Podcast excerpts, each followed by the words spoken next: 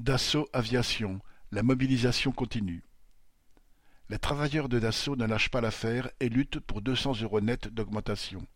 Il en va de même dans d'autres entreprises du secteur, telles Safran et Thales, et ces mouvements se renforcent mutuellement. La direction de Dassault voudrait bien entamer la montée en cadence le plus vite possible, compte tenu de l'afflux de commandes de Rafale qu'il lui faudra honorer. Pour cette raison, les travailleurs se sentent en position de force et n'entendent pas accepter n'importe quoi.